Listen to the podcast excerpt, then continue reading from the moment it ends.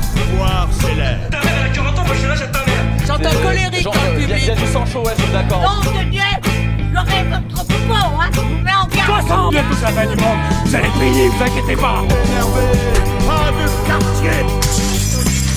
Il est chaud. Et puisque vous êtes juste des escrocs, Voilà votre facture.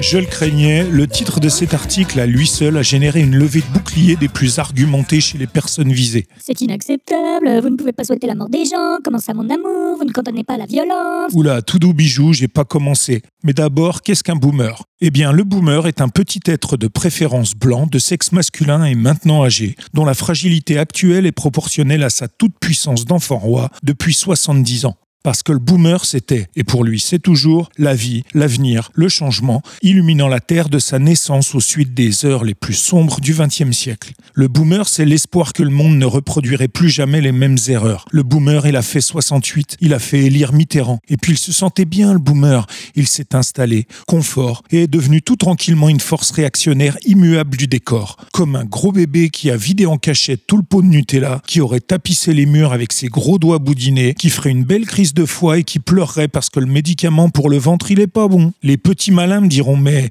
Dis donc, t'aimes pas les 68 arts comme Zemmour? À quoi je répondrai affectueusement que je m'en bats la race? Lui, comme Pascal Pro, Attali ou Cohn-Bendit, je les mets tous dans le même sac. Ils sont là à squatter les plateaux télé de la même manière, dans des joutes verbales organisées pour qu'ils puissent déblatérer leurs offuscations à géométrie variable, à base de on peut plus rien dire, hein, les féminazis, hein, des projets Coluche, la République, hein, le racisme anti-blanc. et j'en passe et des meilleurs. Bref, un boomer, ça donne surtout des leçons sur comment le monde qu'il a construit aveuglément, sans penser aux conséquences et qui est aujourd'hui en train d'agoniser, ne doit pas trop changer. Alors oui, j'avoue, je mélange un peu tout, mais moi je m'y retrouve. Qu'est-ce qui rassemble les bobos héritiers de 68, les racleurs d'extrême droite et le français moyen déstabilisé par la mondialisation ou plus fréquemment par son téléphone tactile? C'est assez simple en fait. Ils chient dans leur froc. Ils crèvent de trouille à l'idée de perdre les privilèges qu'ils exhibent sans pudeur à notre vue depuis si longtemps. Ils se baladent tous les jours depuis des lustres au milieu d'un bidonville en arborant une montre hors de prix et viennent se plaindre qu'un beau jour quelqu'un d'un peu plus susceptible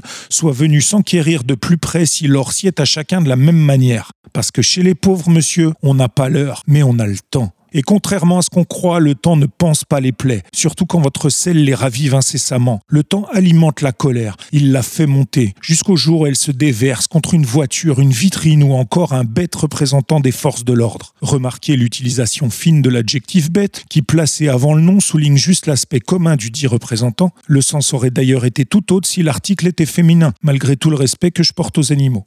Amusons-nous donc de la langue, je sens que ça vous plaît. Par le même procédé appliqué à la dénomination bête sauvage, on comprend aisément la paradoxale considération que l'homme civilisé entretient avec certains de ses concitoyens, quelque part entre l'effroi devant le caractère exceptionnel d'une nature hostile et le dédain pour une quantité si commune qu'elle en devient négligeable. Parce que c'est précisément là que se tient notre civilisation, juste entre la peur et la condescendance, deux qualités qui à elles seules lui confèrent tout mon dégoût, notamment celui d'en faire certainement partie. Il y a donc ces bêtements sauvages qu'on pardonne parce qu'ils ne savent pas ce qu'ils font et dont on s'accommode comme d'un nègre de maison. Et puis il y a ces sauvages bêtements, parce qu'il est certain que s'ils se comportent autrement que la bienséance souhaite nous l'imposer, c'est forcément parce qu'ils sont déficients. C'est là qu'intervient la lubie du moment, l'ensauvagement. Il ne s'agit plus ici d'être simplement sauvage, mais bien de le devenir, ou de rendre quelqu'un à cet état. Voilà ce que dit Wiki. L'ensauvagement est un terme polysémique utilisé notamment en sciences sociales et politiques. Depuis les années 2010 en France de manière controversée. D'abord par l'extrême droite, puis par une partie de la droite pour dénoncer une montée de la violence et de la délinquance. Les grands penseurs s'affrontent donc. Il y a l'inénarrable Marine Le Pen, dont les idées infusent tranquillement dans les plus hautes sphères du pouvoir, dont les représentants n'hésitent pas à citer impunément Aimé Césaire, l'autre dont la définition du sujet diffère un poil. En bon islamo-gauchiste flagellationniste, je vais m'intéresser à ce dernier. Césaire expliquait donc dans Discours sur le colonialisme comment à chaque brutalité, à chaque exaction que l'Europe commettait dans ses colonies, elle perdait de son humanité. Voilà qui donne un sens à devenir sauvage. Allez, une fois n'est pas coutume, je vais essayer de me mettre à la place des policiers. Quelque chose me dit qu'en chouinant qu'ils sont mal aimés, qu'en se plaignant du manque de moyens qui les amène à commettre de plus en plus de violences légitimes, c'est justement ça qu'ils essayent de faire comprendre au gouvernement. Ils sont cruellement victimes d'ensauvagement. Et oui, la politique colonisatrice de la France envers ses populations indigènes fait des victimes, et pas celles qu'on croit. Quand je jouais au basket, j'avais régulièrement maille à partir avec les arbitres. À leur goût, je passais trop de temps à leur reprocher leurs coups de sifflet, et outre ma mauvaise foi, j'essayais de leur expliquer un truc simple. Ils me disaient que, comme moi, ils faisaient des erreurs, que je pouvais faire des mauvaises passes, rater un tir, et ça valait bien, de leur part, une faute sifflée à l'emporte-pièce. Qui connaît le basketball et la règle de l'expulsion d'un joueur après cinq fautes comprendra que non, non, non, non, non, tout ça n'a pas la même valeur, puisque l'erreur de l'arbitre a une conséquence sur ma liberté. Elle peut entraîner à tort ma mise au banc de la microsociété qu'est le terrain, et qu'à partir du moment où nous lui conférons ce pouvoir, cet arbitre doit être exemplaire en tout point, et que si l'erreur subsistait, l'administration dont il dépend et qu'il évalue devrait sans corporatisme la rejuger. Il devrait être lui-même arbitré de manière beaucoup plus dure, justement parce qu'il a le pouvoir. La position de pouvoir change toute la donne. Si l'on remplace le terme erreur par violence, voire critique ou humour, la question de la légitimité prend toute son ampleur. On nous dit que la police est détentrice de la violence légitime. Mais de quelle légitimité parle-t-on? Est-elle morale ou politique? Quand un dessinateur fait preuve d'un humour critique envers une communauté, est-il légitime de la même manière si cette communauté est puissante, comme l'Église catholique, ou sans défense et déjà malmenée? La violence en réaction qu'on s'accordera sans peine à trouver illégitime l'est-elle pour des raisons morales ou politiques? Ça crispe un peu là, hein. c'est parce qu'on est là, dans cette position juste entre la peur et la condescendance, là où l'oppresseur se demande si sa posture est finalement si confortable. Là, des femmes voilées Pas mal cette technique de diversion pour changer de sujet quand on n'a pas de transition. J'y reviens donc. Devenir sauvage, ok, mais rendre sauvage. Je me dis premièrement que si les sauvages sont ceux qui vivent hors de la civilisation, de la bonne société, qui sont les sauvages?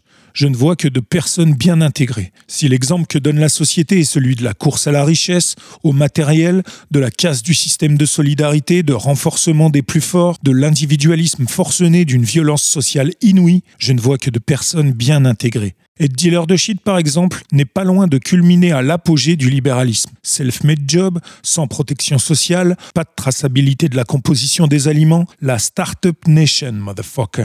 À sauvage, sauvage ennemi. Et au final, tout s'accommode de tout. Non, je n'ai pas parlé des boomers juste pour dérouler ma haine anti-flic. Non, le truc qui m'amuse en ce moment, c'est qu'il n'y a même plus besoin de venir d'un quartier chaud, d'être noir, arabe ou gilet jaune pour être sauvage.